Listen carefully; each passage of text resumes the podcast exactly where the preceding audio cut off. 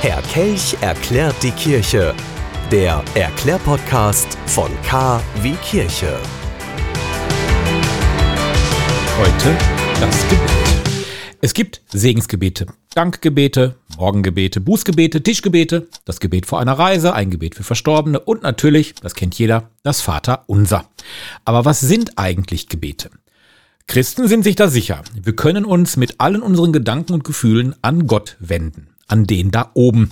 Und das rund um die Uhr, am Morgen, am Mittag, am Abend, in der Nacht. Ganz gleich, ob wir im Auto sitzen, während der Zugfahrt, im Büro, im Klassenzimmer, im Wohnzimmer, auf dem Klo, wobei ich diesen Ort jetzt nicht so passend finde.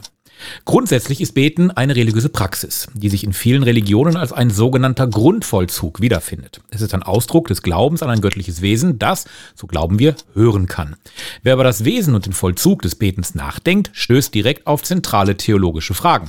Diese betreffen das Gottesbild, aber auch das Menschenbild. Wenn wir also davon ausgehen, dass Beten ein Gespräch, ein Dialog ist, dann hängen Art und Inhalt des Gebetes vor allem davon ab, wer Gott für den Glaubenden, also Betenden ist. Und zack, kann man sagen, wer betet, ist gläubig. Beten ist somit Glauben im Vollzug.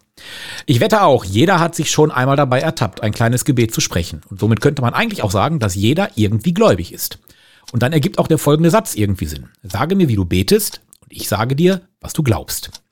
Wir fassen zusammen. Das Gebet ist die dialogische Zuwendung eines Menschen an seinen Gott um ihm das eigene Dasein in seiner Bedürftigkeit oder Zufriedenheit als den Wirkungsbereich dieses Gottes darzustellen.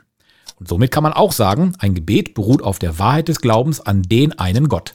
Gott ist dabei kein transzendentes Wesen, sondern für die Christen hat sich dieser Gott als der Vater, der Sohn und der Heilige Geist geoffenbart.